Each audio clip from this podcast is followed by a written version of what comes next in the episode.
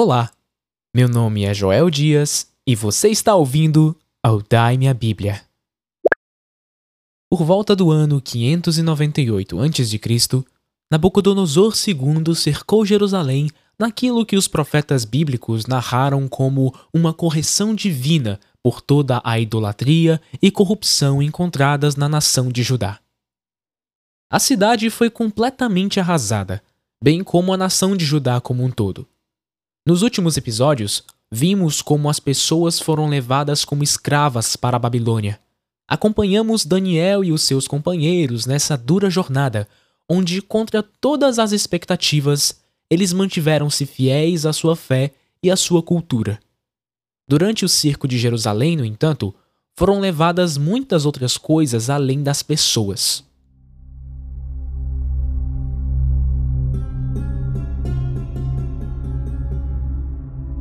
O Templo de Salomão era o símbolo maior da identidade judaica. A ideia de construí-lo nasceu ainda nos tempos do rei Davi, mas só foi transformada em realidade com seu filho Salomão.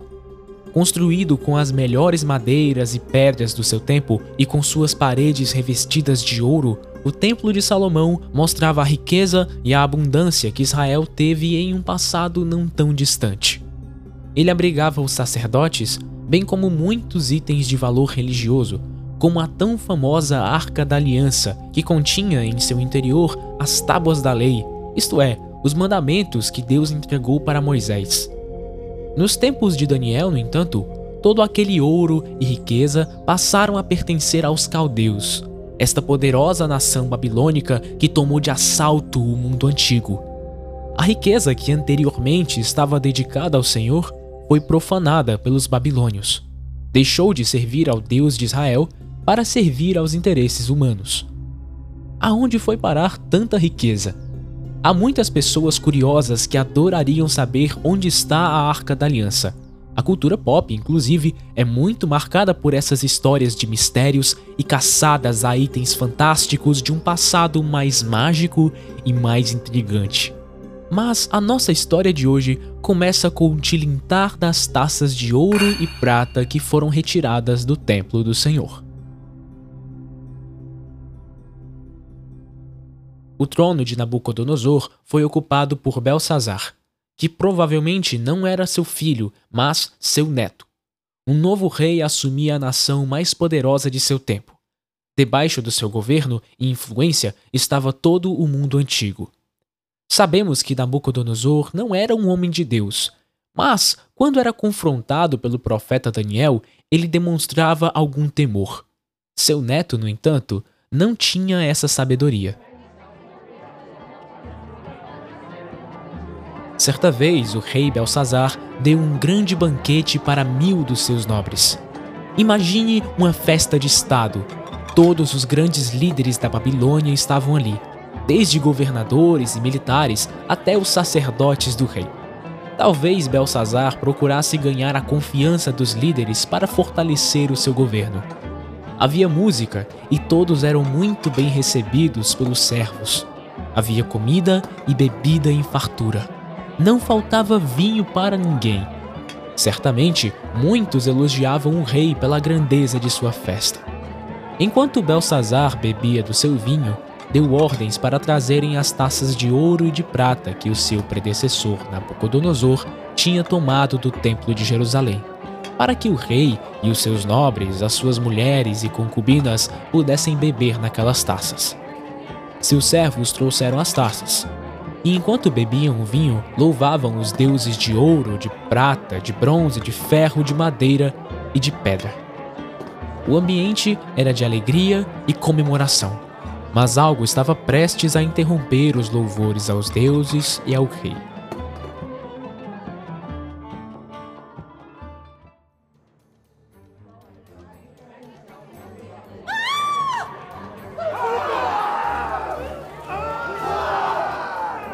Subitamente, em meio àquele requinte e pompa, apareceram algo como os dedos de uma mão humana.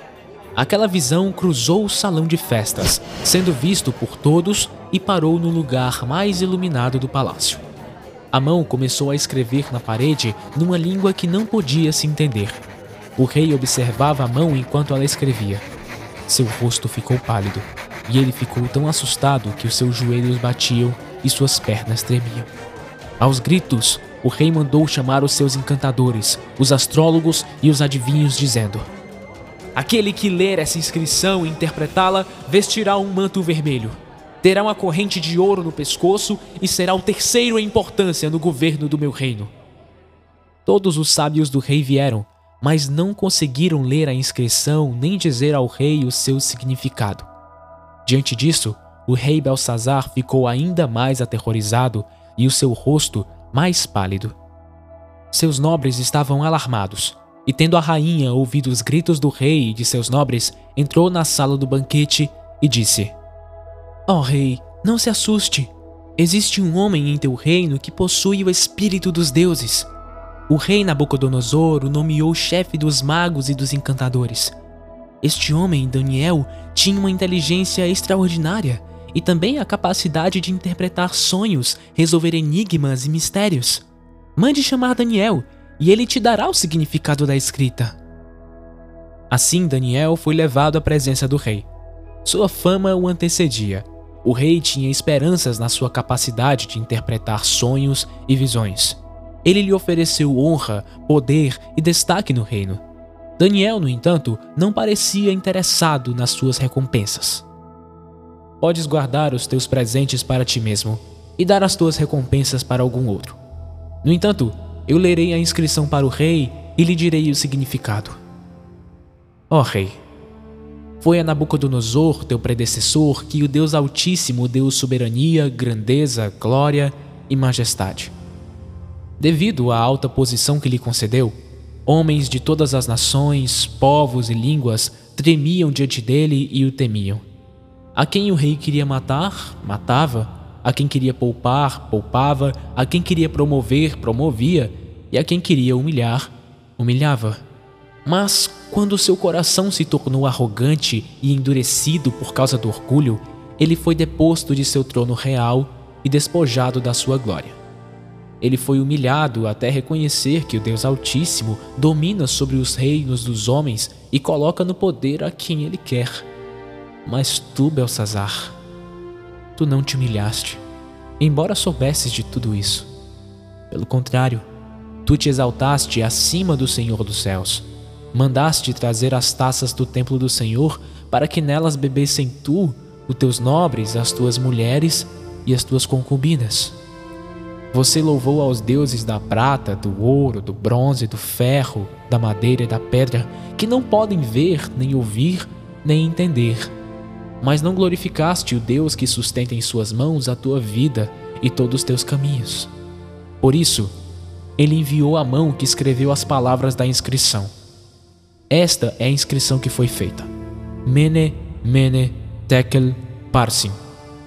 E este é o significado dessas palavras. Mene. Deus contou os dias do teu reinado e determinou seu fim.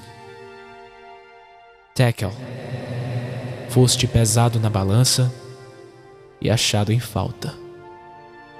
Pérez, teu reino foi dividido e entregue aos medos e aos persas. Então, por ordem de Belsazar, vestiram Daniel com um manto vermelho, puseram-lhe uma corrente de ouro no pescoço e o proclamaram o terceiro em importância no governo do reino. Naquela mesma noite, Belsazar, rei dos babilônios, foi morto, e Dario, o Medo, apoderou-se do reino.